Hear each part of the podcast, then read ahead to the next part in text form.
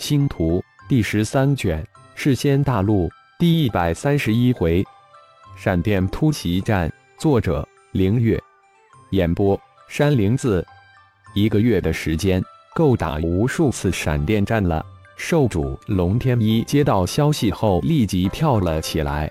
等了近二个月，没想到魔潮最终还是又开始移动了。不错，既然有一个月的时间给我们。足以消灭一半的魔军了。事先盟主雪无容两眼神光爆射，原本以为魔神无法再次推移魔潮，没想到理想是美好的，现实却是非常残酷。两个月的好梦在这一刻破灭了，只有一战。哎，莫道的推测真的又成真了。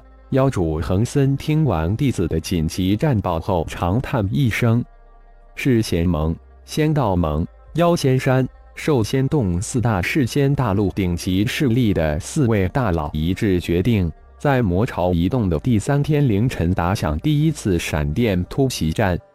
在魔潮移动的第二天，四大势力从仙草城购置的第二批魔士丹、地魔符十万火急的送到了前线。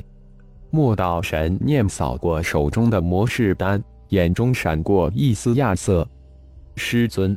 这一批的模式丹很明显比上一批的模式丹成色好得多。仙草城的弟子回报说，下个月太乙教可能要推出二级模式丹、二级地魔符。雪冷恰在这时说道：“还有何重大消息？”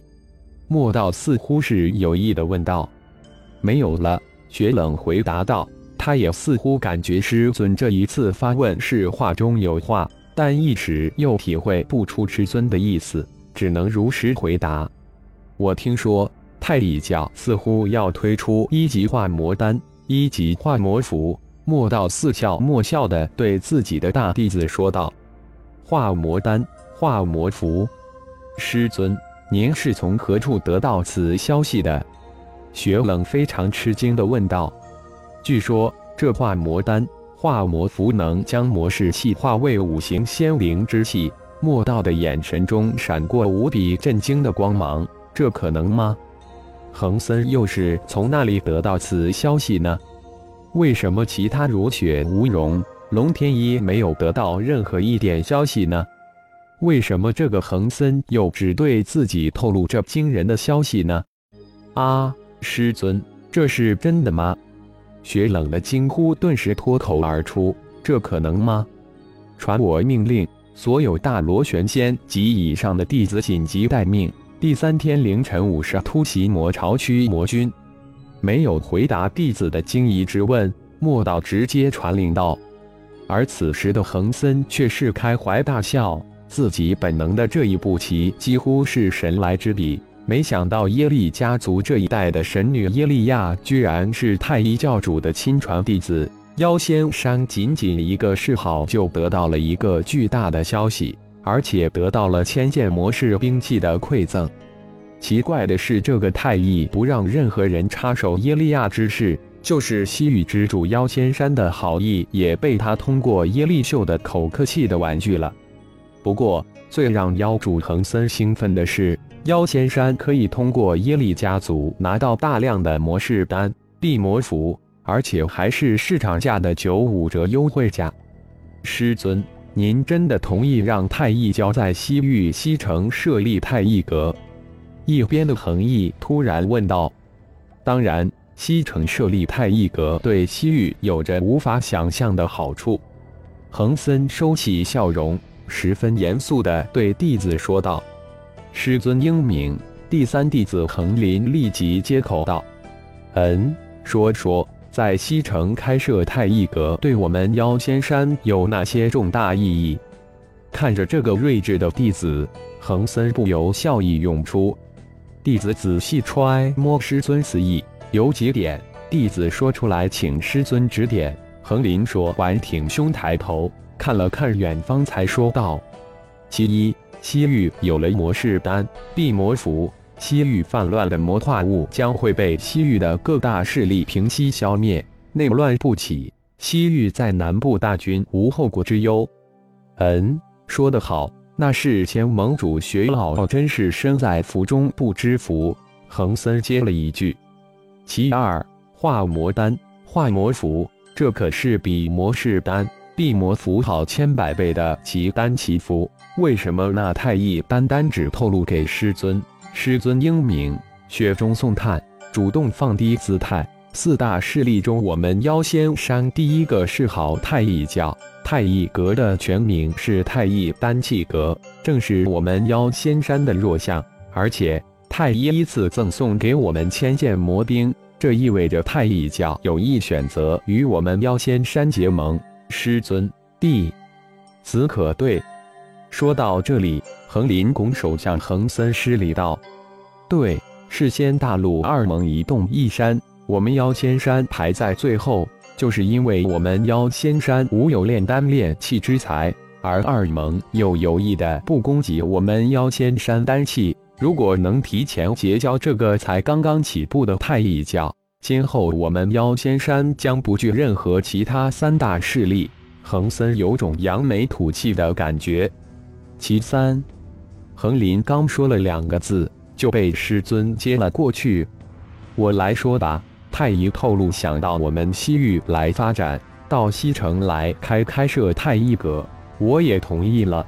其实从本心来说，是因为太乙能进入我们横波一族才能构建的思感世界，这也说明太乙与我们横波一族有莫大的渊源。还有太乙能够通过神念构筑太乙仙网，还能实时传送物品，这都是大能大神通，是我们横波一族迫切需要的东西。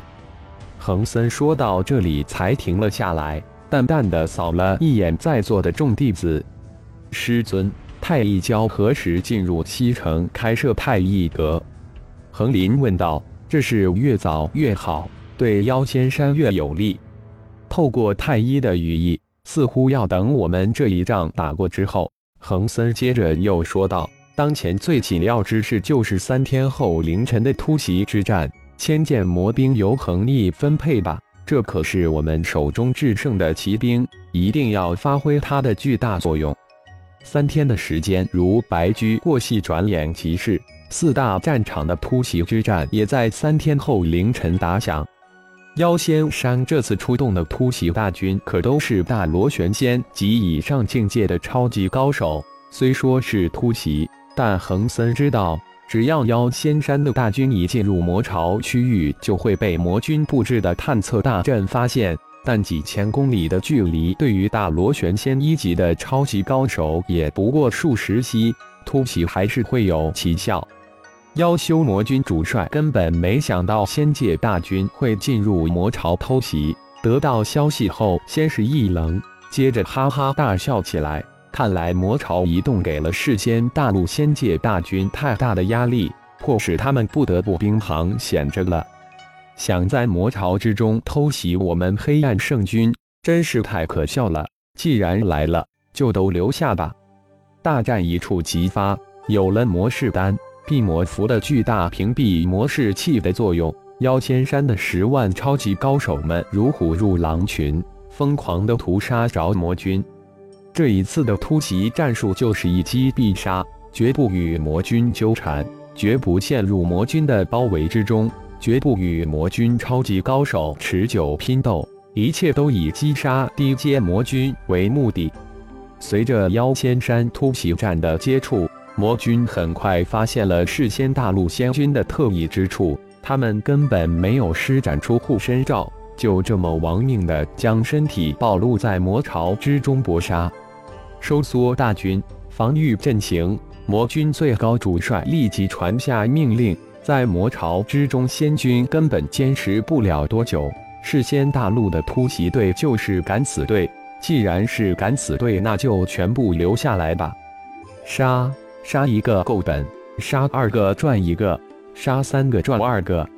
这是横林突袭战术之一，误导魔军。十万超级高手几乎是杀一人吼一句，袭杀魔军主帅。就在这时。妖仙山的大师兄突然吼道：“五万妖仙山的突袭大军直向魔军主帅之处冲去，调集低阶黑暗大军，消耗仙军的仙元。”魔军主帅的命令随即发出，几十万的低阶黑暗大军里三层外三层，将主帅围了一个风雨不透、水泄不通。隐在突袭大军中的恒森心中暗叹：横林这一战术又成功了，再一次误导了魔军。随着时间的推移，低阶魔军伤亡惨重后，慢慢发现仙军似乎根本不惧魔士气，而且越战越勇。店主似乎不妙，仙君似乎不惧魔士气。魔军主帅身边的一位大罗金仙黑暗妖修提醒道：“立即传我命令，低阶兵士立即撤退，高级兵士立即迅速出去围杀突袭仙军。撤退。”恒森的神念已经捕捉到魔帅的异动，当即下令撤退。撤！感谢朋友们的收听，更多精彩章节。请听下回分解。